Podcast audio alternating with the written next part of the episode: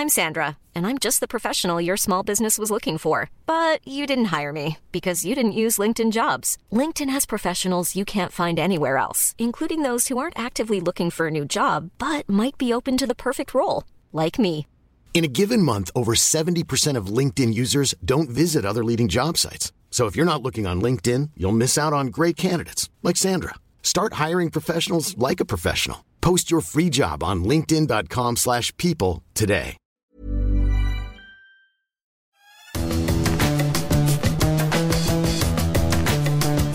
Salut les fous du volant, c'est reparti pour un nouvel épisode de votre podcast consacré à la Formule 1 avec Stéphane Vrignot. T'es prêt pour euh, Imola, mon Stéphane? Euh, oui, écoute, circuit traditionnel, euh, reprise de la saison européenne, on va dire. Donc on attend ça avec impatience dans un des fiefs de Ferrari aussi.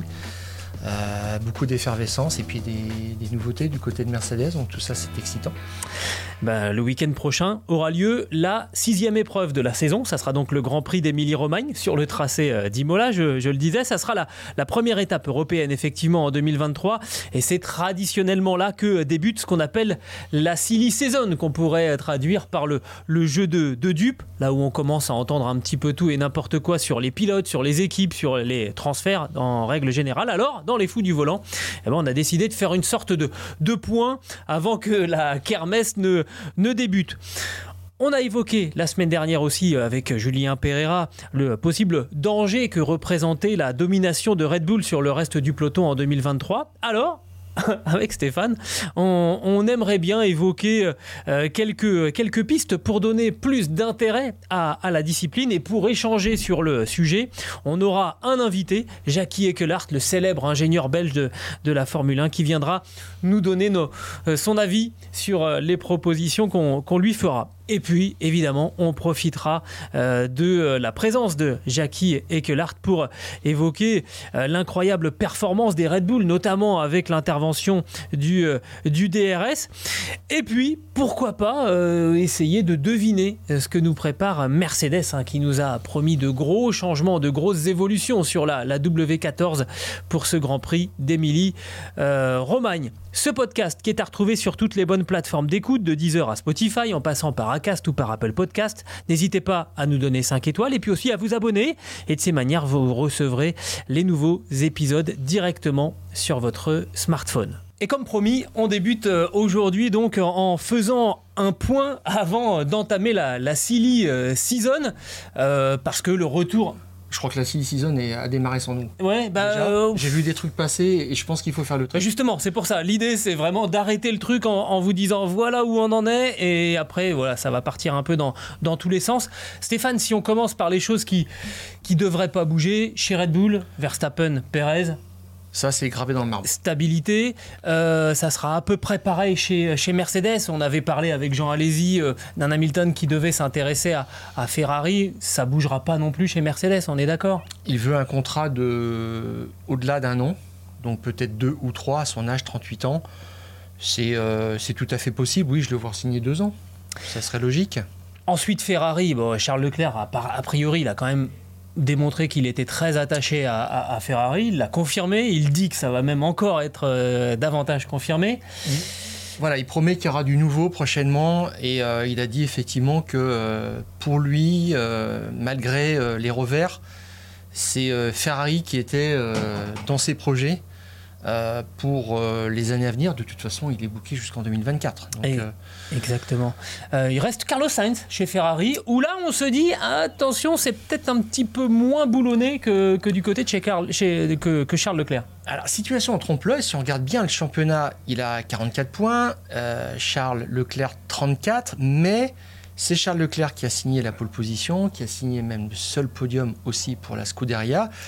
Et euh, Sainz, on l'a vu un peu en difficulté, et pour tout dire, pour la deuxième année consécutive, il n'a pas confiance dans la voiture, il n'est pas bien, Euh, ses résultats sont très irréguliers, et il est même un peu, moi je le trouve un petit peu limite pour un numéro 2. Euh, on attend beaucoup plus de lui, qu'il soit un numéro 1 bis, ce qu'il est parfois, mais pas assez souvent. Moi, je trouve qu'il y a un petit peu matière à, regarder un peu plus loin autour de lui. Et d'ailleurs, il s'est un petit peu agacé de certaines rumeurs l'envoyant ailleurs. Mais alors, c'est là que je trouve que c'est très parlant. C'est qu'en général, euh, quand il y a des rumeurs qui envoient un pilote, euh, en tout cas quand, le nom d'un pilote circule dans d'autres équipes, c'est plutôt toujours flatteur, toujours intéressant. Et lui, il le prend mal. Ce qui prouve que, en fait, il prend plus ça comme euh, un facteur de menace euh, plutôt que bah, du, côté, euh, du côté flatteur. On parle de lui euh, pour, pour, aller, pour aller piloter Audi, c'est ça? Oui, ah bah attends, même, c'est même mieux que ça, c'est Audi qui parle de lui directement. Il y a quelques mois, ils ont dit un pilote comme Sainz nous intéresse. Ça, c'était clair. Et ils l'ont redit il n'y a pas très longtemps. Et ils ont donné une autre info concernant les pilotes. Ils laissent pas beaucoup de, la, de place aux rumeurs, mais ils ont dit une chose est sûre, Mick Schumacher ne nous intéresse pas. Voilà, c'était les deux informations qu'ils avaient données. À part ça, le reste, ils ne rentrent pas dans, dans ce petit jeu-là. Euh, ils pensent à euh, structurer euh, l'équipe. On en reparlera tout à l'heure. Mais chez Ferrari, on se pose peut-être la question. Alors pour l'instant, c'est ce qui domine les débats, c'est évidemment la qualité de la voiture. Exactement. Hein, on n'en est pas encore à penser à ça, mais je trouve que ils peuvent engager une réflexion voilà, c'est ça, parce qu'il a un contrat jusqu'en 2024. Euh, moi, je sais pas, je serais son, son conseiller. Euh, j'essaierais peut-être d'attraper un contrat de 3 ou 4 ans chez, chez, Audi, si on veut bien lui présenter. Parce Il y a des connexions hein, entre la famille Sainz et, le groupe Volkswagen. On rappelle que le père, Carlos Sainz, a longtemps euh, roulé chez, chez Volkswagen en, en, en rallye. Oui. Et ce qui agite aussi euh, Maranello, c'est plutôt du côté de la cellule technique où là on essaie de viser des techniciens de haut vol quand même et euh, Fred Vasseur a démarché euh, le directeur technique officiel, je dirais Pierre Vacher qui est un Français, de chez Red Bull. technique de chez Red Bull et le chef aéro Enrico Balbo qui n'ont pas donné suite. Il se murmure qu'il y a deux ingénieurs importants qui viendraient quand même de Red Bull chez Ferrari et ça donne euh, euh, matière à quelques négociations, je dirais, pour euh, essayer de trouver un arrangement pour lâcher Laurent Mekies, parce que c'est quand même assez étrange. Il est annoncé dans une autre équipe et qui, qui est l'ennemi. C'est la, Red Bull Galaxy, hein, AlphaTauri. donc, est-ce qu'il faut le garder encore plus longtemps avec toutes les informations sensibles auxquelles il peut avoir accès et pour les emporter ensuite chez, Red Bull, parce que là aussi c'est Christian Horner hein, qui le fait venir chez, euh, chez AlphaTauri. Bon voilà, c'est un petit peu délicat. Donc euh, c'est pas tant sur les pilotes, mais je dirais Sainz, il est un petit peu agacé, a, raison, parce que sa cote a, baissé clairement depuis l'année dernière. Oui, clairement, il a, il a souffert. Hein. Et, c'est vrai que tu le disais, en trompe-l'œil, il a plus de points que, que Charles Leclerc au, classement des, des, pilotes cette saison, mais euh, clairement, à chaque fois qu'il se passe quelque chose pour une pour une Ferrari, euh, c'est Charles Leclerc qui, souvent tous les cas, qui, en est, qui en est à, l'origine.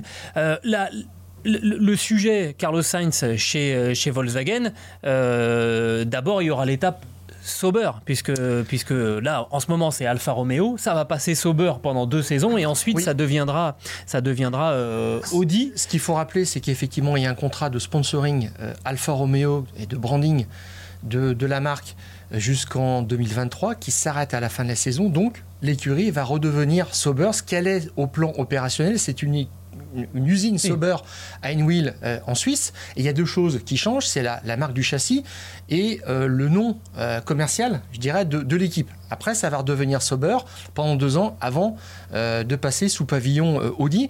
Et moi, je trouve que c'est les choses les plus intéressantes se passent peut-être autour d'Audi en ce moment. Autour de cette équipe, effectivement, parce que euh, bah, Valtteri Bottas et Guang euh, clairement, euh, ont peut-être un petit peu de soucis à, se faire. Bottas, non, il a un contrat qui est quand même encore assez, assez long, Stéphane? Oui, 2025.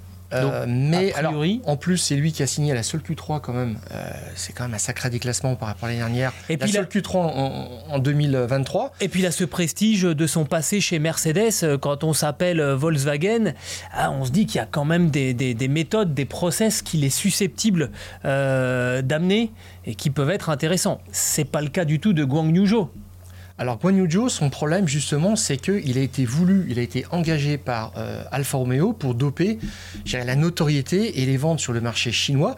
Et à partir du moment où Alfa Romeo s'en va, bah là, il est euh, absolument précarisé par euh, cette situation, la fin de ce deal. Et il a été quand même un petit peu ballotté par, par Bottas euh, cette saison, moi, je ne trouve pas euh, spectaculaire, je dirais, dans ses performances. Autant c'était honorable l'année dernière, autant cette année, ça plafonne un petit peu, j'ai le sentiment. Il rame un peu, tout hmm. à fait. Et moi, je pense que c'est là-dessus que son, son baquet est, en danger, clairement. Et euh, je prends un petit pari sur le nom d'un potentiel successeur l'an prochain. Moi, je miserais bien sur Daniel Ricciardo. Daniel Ricciardo, chez, chez Sauber. tout à fait, parce que là, c'est pareil, autant tu, tu dis que euh, Bottas a l'argument euh, Mercedes, eh bien, euh, Daniel Ricciardo, il est revenu cette année chez Red Bull. Je ne sais pas à quel niveau d'information il, est sur tout ce qui se passe en termes de technique, mais en tous les cas, il a refait sa mise à jour, je dirais, avec une équipe gagnante. Et ça, ça vaut toujours quelque chose sur, un, sur le marché des transferts. Et c'est un vainqueur de Grand Prix aussi. Il y a, il y a ce, prestige aussi. Hein. Quand on est un, grand constructeur, on veut aller chercher des, des, des, des, pilotes qui ont, qui ont remporté des succès. Je pense que ça serait une bonne pioche. Alors le petit bémol, simplement, c'est que euh, il a connu Andreas Seidel chez euh, McLaren. Et je pense que c'est lui qui aura le final cut euh, là-dessus. Qui sait ce que peut apporter un Daniel Ricciardo dans une équipe On verra. Autrement, autrement, ça, ça peut être une opportunité très intéressante pour un Français. Eh oui. Euh, qui avait été aussi hein, dans, la, dans, la, dans la shortlist et qui n'avait pas eu le volant chez Alfa Romeo. Je te laisse nous donner ton nom. Ah bah Théo Pourchère. Pardon, pas le tien. Ça y est, c'est trop tard pour toi, Stéphane. Je suis désolé. ah oui, là, j'ai passé le, la date. Euh, Théo Pourchère qui mène le championnat de Formule 2 cette année, c'est bien, il attend la place.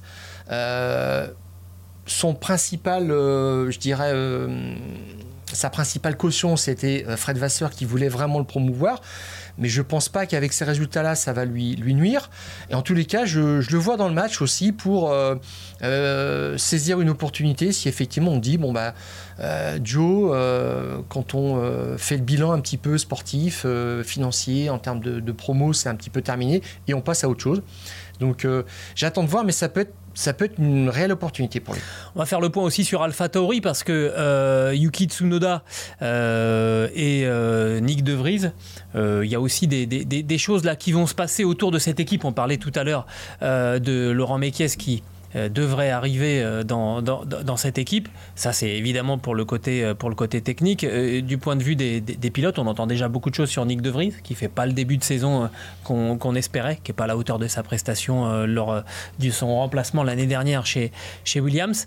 ça va bouger. On, attaque peut-être par Tsunoda déjà? Alors, Tsunoda, il donne satisfaction à entendre Helmut Marco. Il est soutenu par Honda.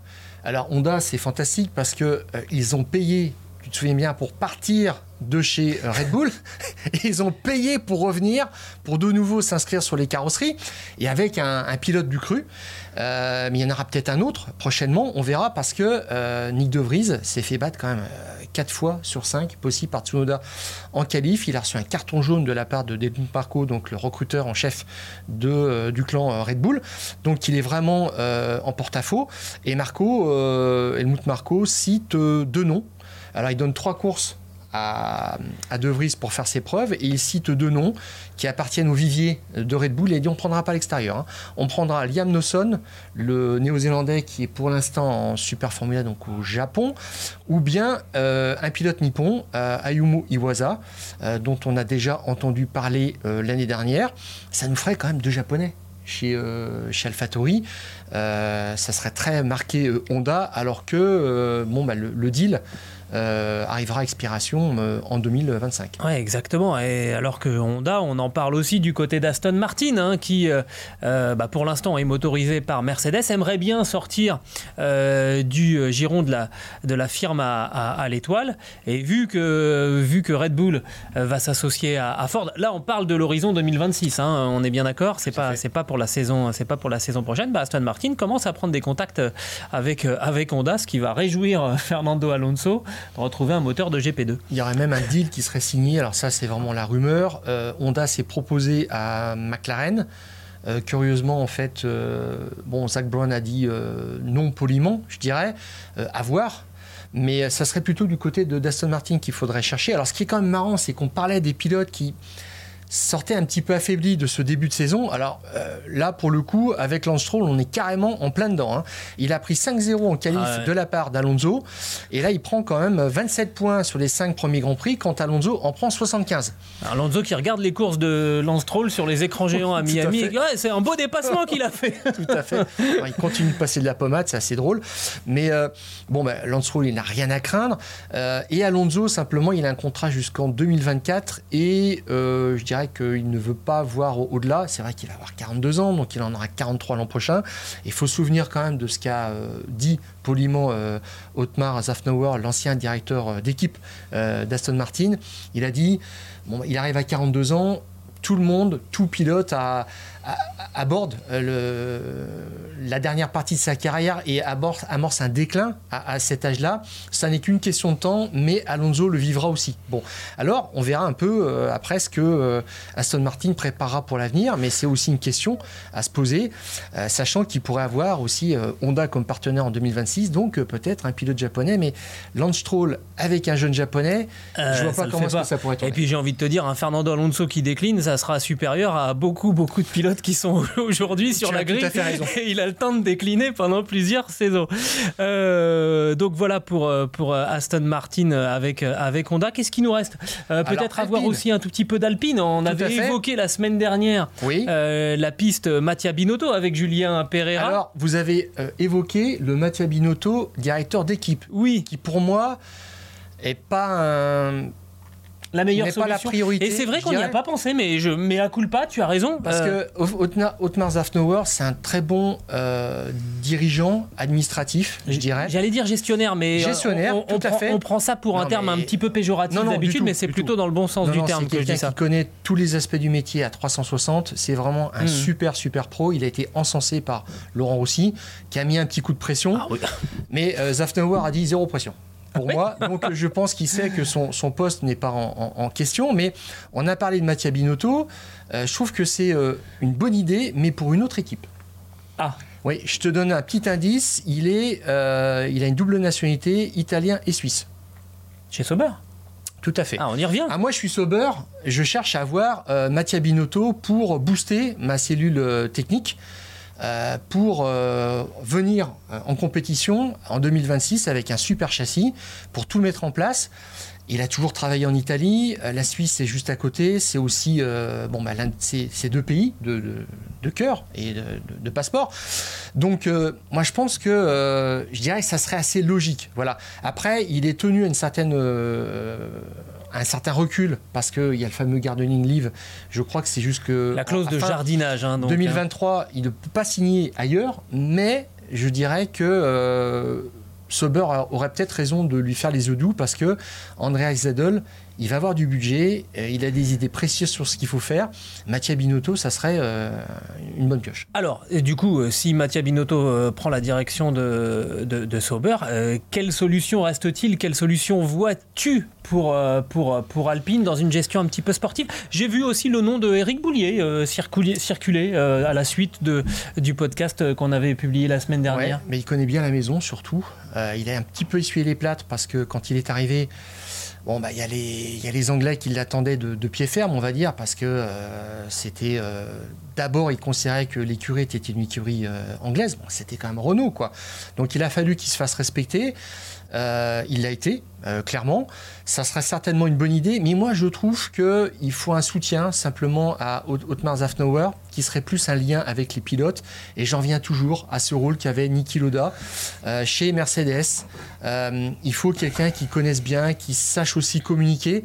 J'ai dit ici qu'Alain Prost, pour moi, ça me paraissait insuffisant parce qu'il n'allait pas au bout euh, du raisonnement de pouvoir critiquer aussi hein, les gens quand ça va pas bien, euh, donner des bons points ou des mauvais points aux pilotes. Et je trouve que ça serait plus du côté de, des pilotes qu'il faudrait chercher avec un rôle un petit peu administratif. Mais euh, bon, Berger, ça l'intéresse pas apparemment de revenir, mais c'est un profil un petit peu comme ça qu'il faudrait. Après, Zafnauer, non, il fait du très bon travail.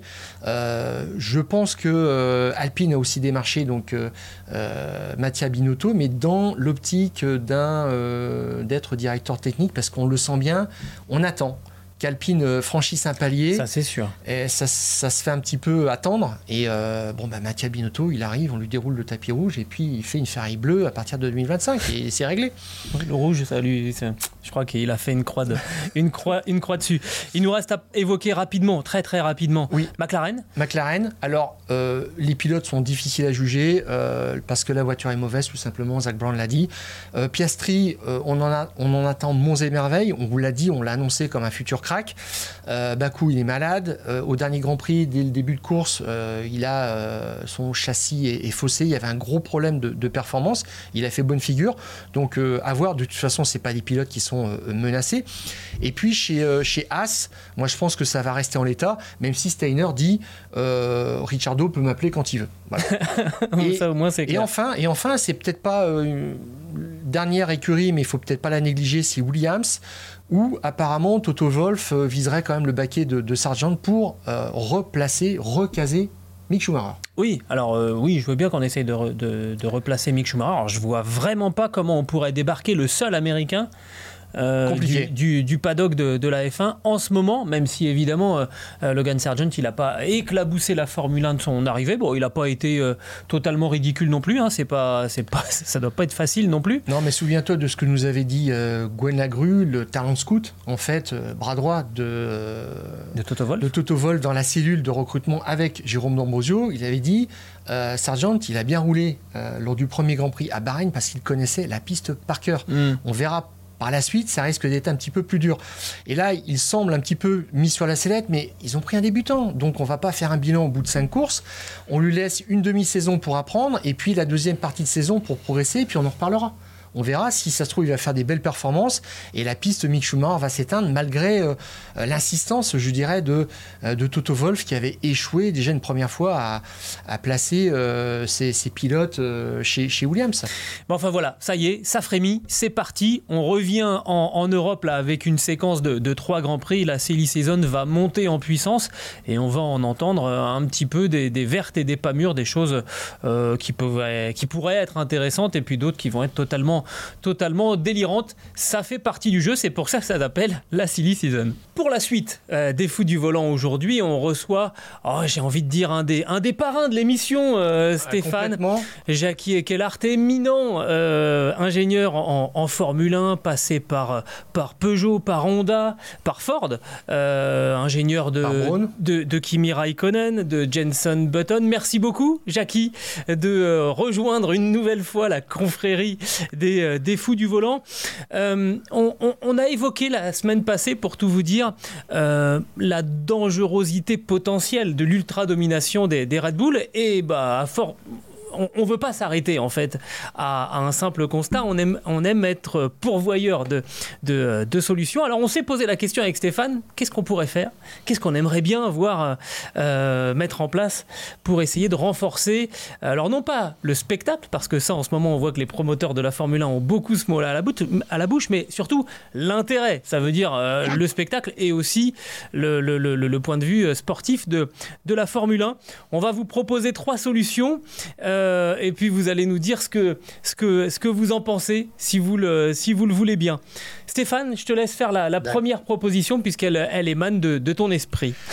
Euh, je l'ai déjà euh, évoqué euh, ici. Alors, on parle bien de l'intérêt euh, des courses, hein, pas du folklore qui précède le départ, avec cette tonne d'invités de la fan de la dernière heure de Formule 1. On ne parle pas du tout de ça. Moi, ce qui m'intéresse, c'est entre ce qui se passe entre le, le coup d'envoi de la course et puis le drapeau à damier.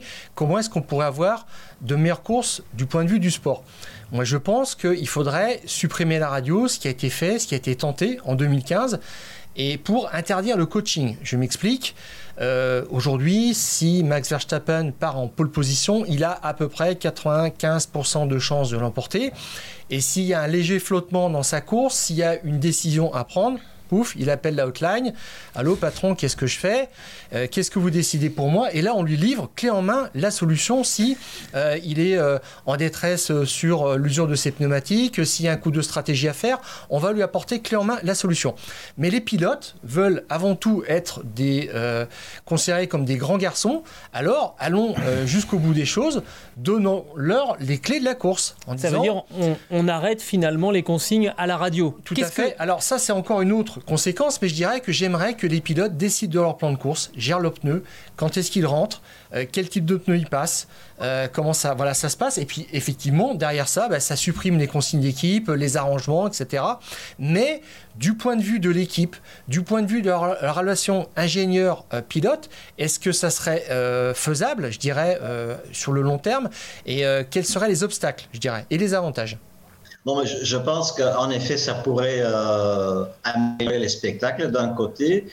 D'un autre côté, quand même, euh, la liaison radio entre l'ingénieur, l'équipe et, les pilotes, c'est aussi une question de sécurité un tout petit peu parce que, supposons, euh, il y a un crash, on passe par les débris, même si c'est safety car, tout ça si par exemple on voit dans la télémétrie qu'il y a un pneu qui est crevé, qui est en train de se dégonfler lentement, le pilote ne le sent pas encore, mais c'est normal qu'on puisse quand même, de la crevaison, le faire rentrer pour changer le pneumatique. C'est une question de sécurité. Et pareil, si le pilote, euh, comme on a vu encore euh, récemment à Bakou, il sort un peu euh, large d'un virage, il touche l'arrêt de sécurité, il se pose la question, il dit à la radio, est-ce que j'ai une suspension abîmée, est-ce que j'ai un pneu abîmé? Pour ces questions de sécurité-là, la radio, c'est quand même, je dirais, quasiment indispensable. Bon, je sais que dans le passé, il n'y en avait pas et ça marchait aussi. Mais non, mais la question de la sécurité est très importante, je suis complètement d'accord.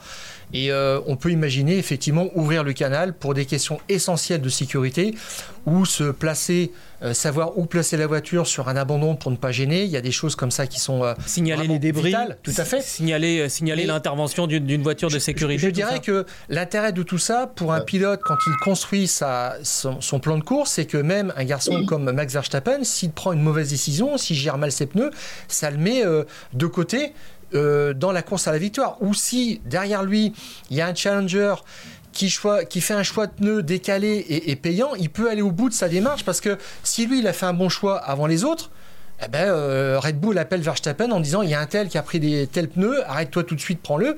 Et puis, euh, et puis l'affaire est réglée. Là où le challenger qui est quatrième ou cinquième aurait pu faire un joli coup et même remporter la course, eh bien, on annule cet avantage. Moi, c'est ce que je trouve un petit peu dommage. Alors, même au-delà de tout ça, euh, finalement, ma proposition, ce serait les essais, c'est le temps de la relation euh, technicien-pilote, et puis la course, c'est vraiment pour les pilotes. Ce serait une belle chose, en effet. Mais bon, on va en effet euh, interdire aux écuries de, appeler les pilotes pour faire un changement de pneumatique, ça c'est clair. Alors, c'est à lui de décider de tout ça. Mais bon, il faut quand même bien, bien contrôler parce que supposons qu'on peut quand même avoir une connexion avec les pilotes pour des raisons de sécurité au moment du pit stop, euh, que l'équipe euh, veut changer de pneumatique et pour dire au pilote euh, Oh, on pense que tu as une crevaison. Voilà. eh oui, et c'est des malins. je, cite quand même. alors, c'est de nouveau à la FIA d'aller contrôler s'il y avait une crevaison oui ou non. Enfin, ça complique les choses. C'est pas évident quand même. Ouais je retiens l'une des phrases, en fait, même pas plus tard qu'à Miami, parce que des fois, c'est un petit peu excessif aussi. Hein. Euh, Verstappen appelle euh, Giampiero Lambiase, son, son, ingénieur, en disant Dites-moi comment est la dégradation en médium pour savoir ce que je dois faire, ce qu'on doit faire sur l'aileron mmh. avant.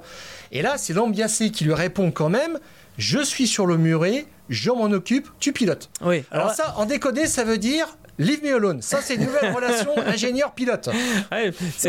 C'était étonnant d'ailleurs comme échange. En fait, l'idée, euh, Jackie, c'est euh, d'essayer en, fait, d'essayer de redonner un petit peu plus de clés. Alors, je comprends que vous, ça vous laisse un petit peu sur votre faim parce que vous êtes ingénieur, mais c'est de redonner aussi une partie des clés du succès aux, pilotes. On sait qu'il y a des pilotes qui sont capables d'être clairvoyants en roulant vite, d'avoir une vision stratégique de, de, la course. Là, on a parfois le sentiment.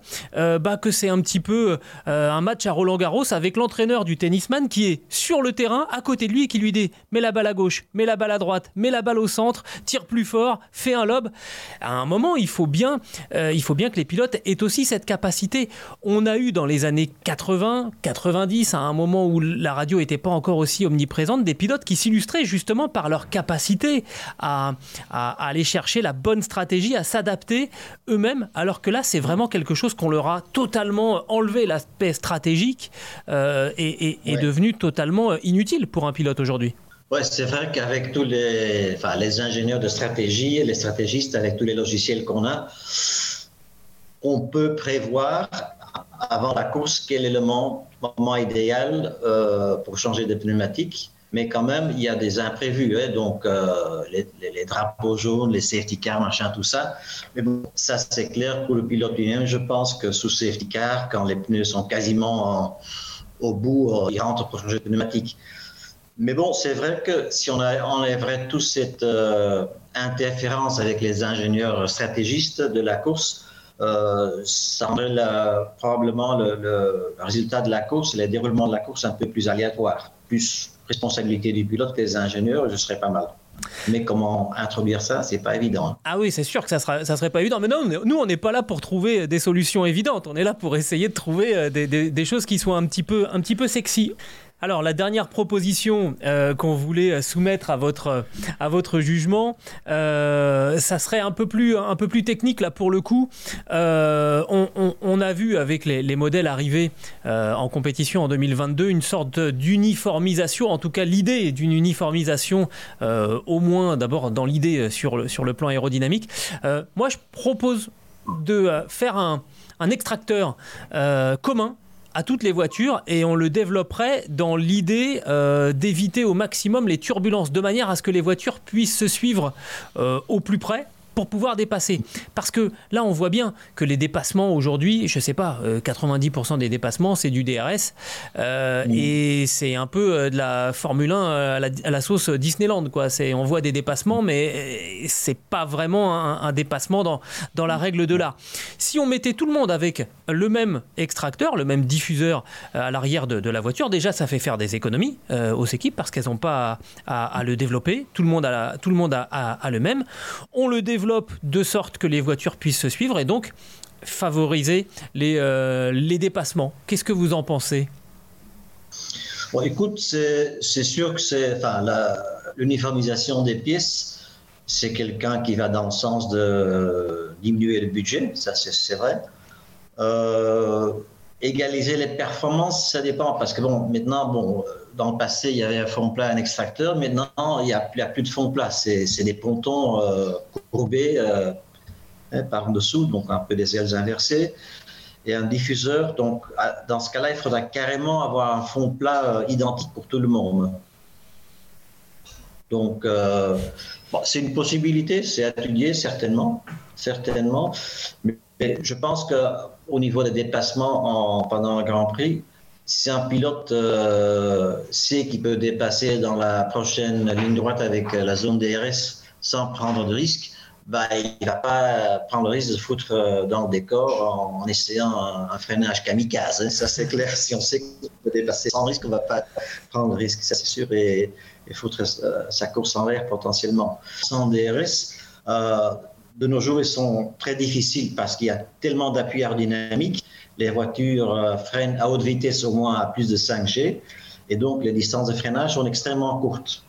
Si, euh, si on aurait moins d'appui aérodynamique, les distances de freinage seraient plus longues. C'est un peu comme euh, sous la pluie. La pluie est toujours là, mais il y a moins de grippe. Les distances de freinage sont plus longues sous la pluie. Et donc forcément, il y a plus de déplacements au freinage sans DRS. D'ailleurs, sous la pluie, il n'y a pas de DRS autorisé. Et je pense qu'en effet, les, les Formule 1 actuels ont, trop d'appui. Et donc, c'est énorme quand même, hein, parce que c'est plus que 20 newtons à 300 km à l'heure, donc c'est énormément d'appui. Euh, si par exemple, euh, on peut le faire à travers du règlement, on réduisait l'appui à la moitié, par exemple, bah, les distances de freinage seraient beaucoup plus longues. Et là, tu as plus de temps, celui qui a les, le courage de le faire, de dépasser sans DRS, parce qu'il y a une certaine zone de freinage. Je, par exemple, regardons par exemple les, les motos GP, ils font les mêmes vitesses de pointe que les Formule 1, mais comme ils n'ont pas d'appui ou quasiment rien d'appui, les distances de freinage sont énormes. Là où une Formule 1 freine de, par exemple de 300 à, 60 euh, au panneau 75 mètres, une moto GP va commencer à freiner au panneau 150, 180 mètres. Et donc la distance finale est plus longue et donc ça augmente la possibilité pour le pilote qui a le courage et en fait de, faire un dépassement sans DRS. Et là c'est un changement de règlement assez euh, conséquent. Ah oui, mais nous, on va pas, on, on, fait pas, dans la demi-mesure. On a nous. du budget, nous. hein. nous, on y va. On- Non, mais en tous les cas, c'est intéressant. Euh, ce que nous dit Jackie, c'est qu'il y a, peut-être quand même des pistes pour améliorer le, le sport. Euh, demander au pilote de, de- de faire euh, sa stratégie. Avoir une Q4 qui pourrait pousser certains pilotes à l'erreur et mixer un petit peu ce qui se passe sur le haut de la grille, comme on voit de temps en temps, et ce qui est assez intéressant. Et puis avoir moins de moins d'appui aéro, plus de, distance de freinage. On sait que euh, Herman Kilke fait beaucoup de, circuits aussi avec une, ligne droite et au bout vraiment une épingle avec un virage assez large. Et puis là, ça, pousse les pilotes, je dirais, à s'engager. Et puis s'ils font une erreur, c'est pas très grave. Et c'est là aussi où on voit des dépassements au freinage. Bon, il y a des pistes quand même. euh, intéressantes à creuser. Voilà, bon, on, envoie ce message à, à nos amis euh, de, de- de Formula One s'ils veulent écouter le podcast. On a des idées pour eux. On va passer, Jackie, si vous le voulez bien, euh, à- au, au dernier sujet qu'on voulait évoquer dans les fous du volant euh, avec vous euh, au- aujourd'hui. Euh, C'est d'un aspect évidemment technique, avoir votre regard sur, sur quelques que situations. Et on va parler notamment de, de Red Bull, d'abord parce que c'est la voiture de référence cette saison, et notamment de cette efficacité ahurissante, démoniaque, effrayante même de, de la Red Bull avec le, le DRS ouvert. On se posait la question avec Stéphane, euh, comment est-ce qu'ils sont arrivés à avoir une telle efficacité, un tel écart de performance en ayant, euh, euh, en ayant le DRS ouvert avec, avec des adversaires? On voit bien que l'écart est, colossal par rapport à l'adversité. Comment est-ce qu'ils ont fait? Ah, ça, je ne suis pas Adrian Newey, donc je ne sais pas. non, mais bon, tout le monde crie un peu au scandale qui sont dominants, mais on a eu les Mercedes qui ont été dominants aussi euh, pendant 4-5 ans. Il y a eu Ferrari avec Schum dominant, il y a les Williams, il y a tout le monde, la- les McLaren à l'époque avec Prost et Senna et Loda et Prost. Il y a eu la Brown GP aussi. Voilà, saison. exactement. Une saison, mais on a été dominant une Eh. saison. Au moins au début. Au moins début. C'est vrai. Mais bon, écoute, ils, font une différence avec, euh, avec la concurrence et on dit surtout, euh, enfin, moi, je n'ai pas les données, hein, mais euh, qu'au niveau du DRS, il est plus efficace que celui des autres voitures. Maintenant, c'est possible. Je pense pas que c'est seulement le- l'aileron arrière parce que, bon, le DRS, c'est le règlement technique pour tout le monde. C'est clair que j'ai vu sur l'aileron arrière, donc, la Red Bull, que le flap est assez grand. Et donc, quand le DRS s'ouvre, le flap monte. Euh, la partie principale, le main plane, comme on dit l'aileron, est quasiment plat. Donc, il n'y a pas un bord de fuite qui monte. Sur d'autres voitures, j'ai vu que même si le ouvre, le main plane, toujours un bord de fuite qui monte. Donc, ça, c'est moins entraîné sur le, arrière de la Red Bull, mais je ne pense pas que c'est si simple que ça.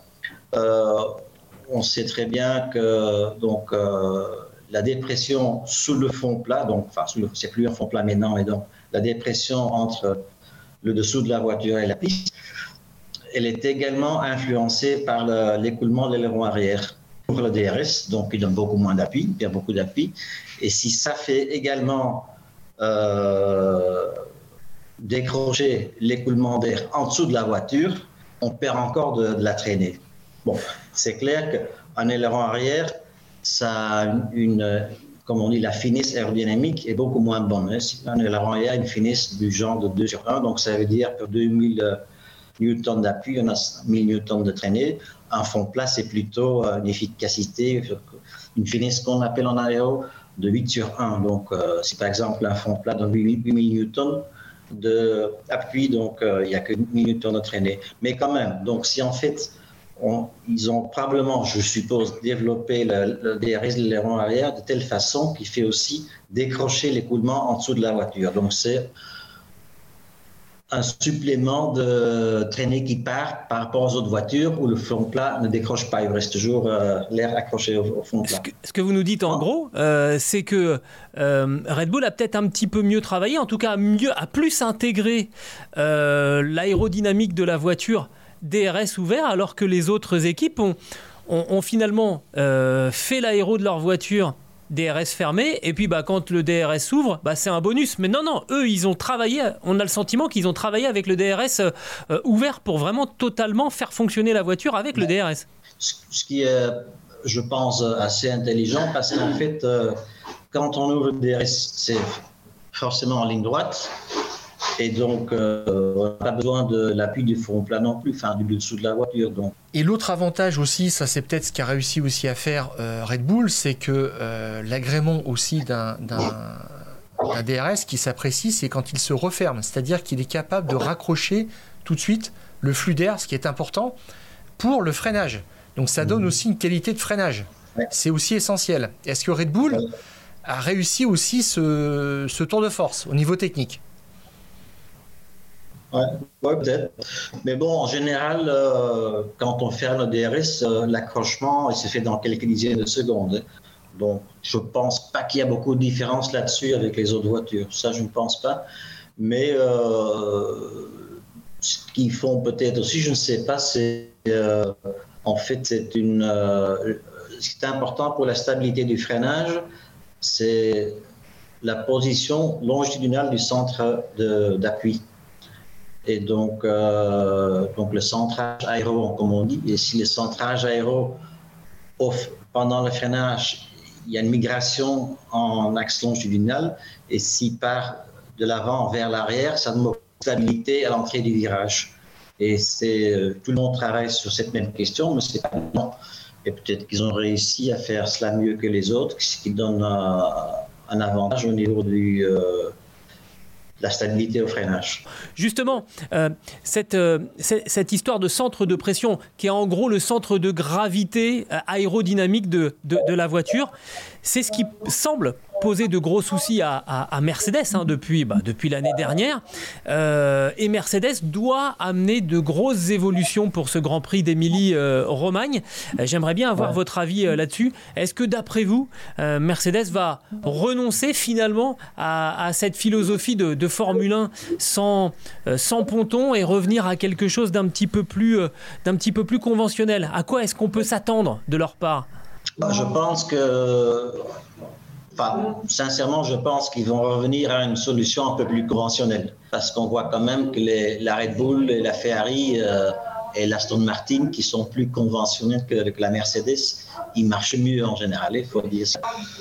Donc, euh, moi, je pense qu'ils vont changer un peu leur philosophie de développement. Et euh, parce que je ne sais pas mais c'est clair que le centrage aéro, la migration du centrage aéro en, en, longie est très importante pour la, balance, la stabilité de la voiture, au freinage, mais également le comportement en virage, que la voiture ne change pas trop de balance de sous-virage en sur. Et j'ai l'impression, quand je vois conduire euh, Louis et, et Georges, dans la caméra embarquée que la voiture est assez nerveuse. Et ça indique en général c'est un centre, euh, centrage aéro qui bouge trop avec l'assiette de la voiture. Alors, ce qu'il faut s'attendre, parce que une voiture, c'est un ensemble qui travaille en cohérence, c'est des modifications même sur euh, l'aileron avant, le plancher, euh, l'aileron arrière, le DRS. Il faut quasiment tout revoir, même s'ils ne peuvent pas refaire une voiture entièrement. Euh, c'est pas juste redessiner les pontons, c'est repenser tout entièrement. Et ce que cherche à faire Mercedes, c'est ouvrir une nouvelle voie euh, pour des améliorations plus significatives parce qu'ils étaient en train de stagner en termes de développement. Bah, je pense qu'ils ont leur concept là qu'on appelle zéro ponton. Je pense qu'ils ont fait le tour hein. pendant deux ans. Ils ont tout fait, tout essayé, et ils n'arrivent pas à augmenter la performance de la voiture. Donc, je pense que là, il faut changer de concept. Bon, c'est évident pour des saisons, ça c'est clair. Mais bon, je pense qu'ils vont quand même euh, certainement s'améliorer. C'est une équipe très puissante. Mais euh, rattraper Red Bull cette saison, ça m'étonnerait. Je ne pense pas. La question aussi se pose du côté de chez Ferrari. Euh, Fred Vasseur dit on observe ce DRS Red Bull parce qu'on cherche à savoir comment est-ce qu'il fonctionne pour le copier. Mais est-ce qu'un DRS Red Bull fonctionnerait sur la Ferrari automatiquement? Pour moi, non. Parce que c'est un ensemble de choses, en fait. C'est un ensemble de choses qu'il faut étudier ensemble. Il n'y a rien qui est dissociable. L'aileron avant, l'aileron arrière, le dessous de la voiture, les pontons, tout ça fait un ensemble aérodynamique et c'est pas en copiant un élément, un seul élément de notre voiture que ça a le même effet. Donc ça, c'est plus complexe que ça, ça c'est sûr. Ça veut dire qu'elle va avoir quelle forme d'après vous là? Il va falloir, allez, on s'engage un petit peu, euh, Stéphane. C'est un retour au ponton euh, classique.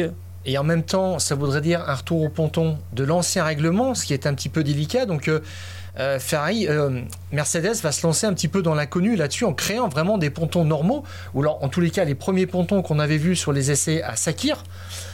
Tu parles d'il y a un an et demi. Voilà, c'est ça. En 2022, ils vont peut-être nous ressortir ces pontons-là. Ce sont les seuls qui ont roulé. Pour l'instant, les pontons conventionnels.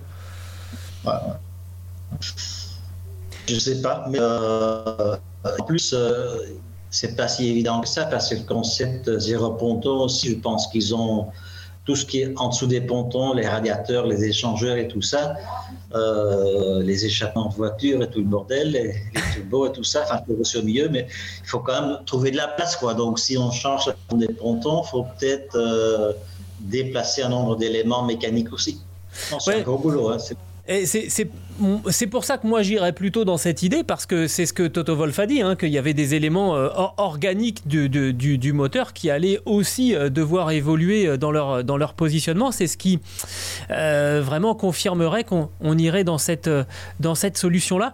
Je, pose une question toute bête, mais vous, de votre, de, de votre expérience, est-ce que en voyant ce que fait Aston Martin avec une moitié de Mercedes, on n'est pas allé toquer euh, la porte de Aston Martin en disant bon, on vous fait une ristourne sur les moteurs, euh, vous nous filez, euh, vous nous filez deux trois infos parce qu'on est perdu. Est-ce que c'est, est-ce que c'est totalement impossible?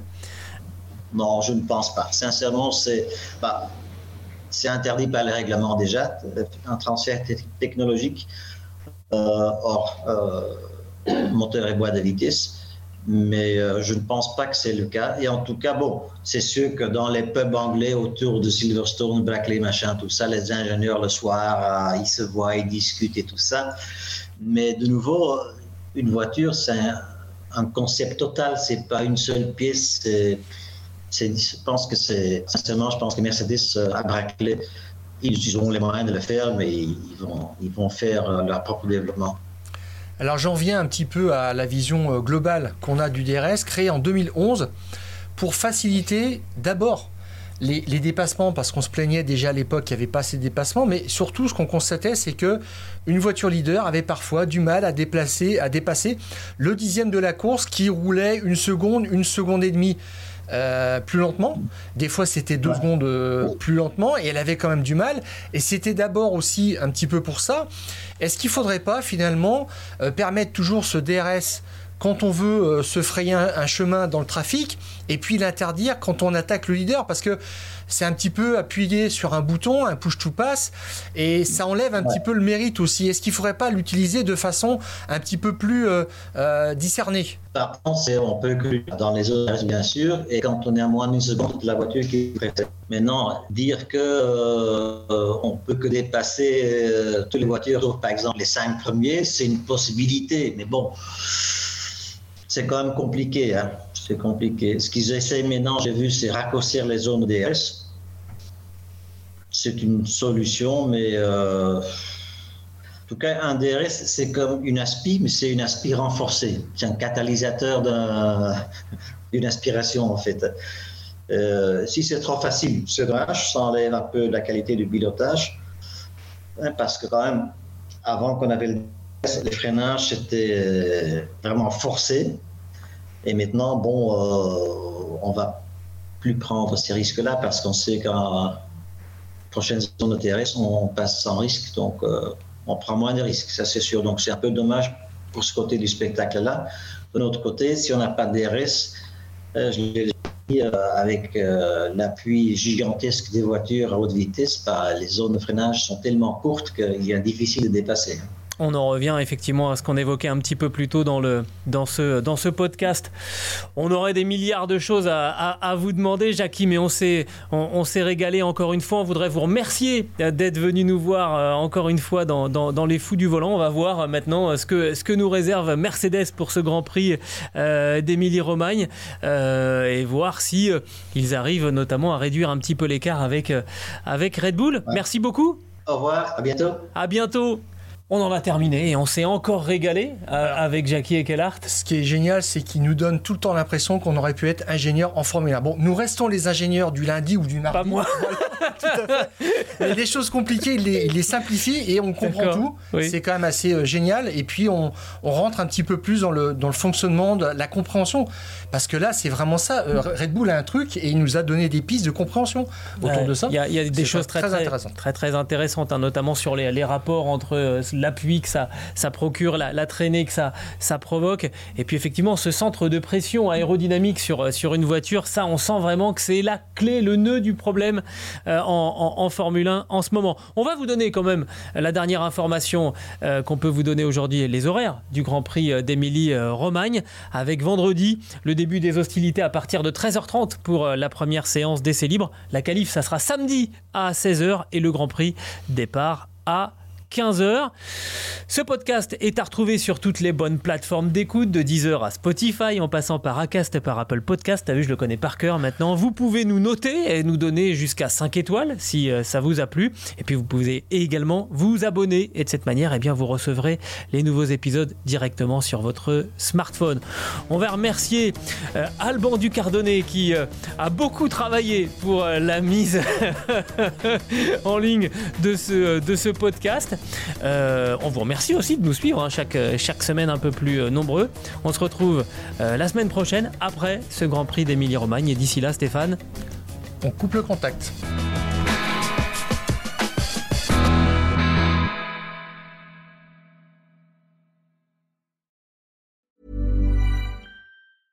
Even when we're on a budget, we still deserve nice things.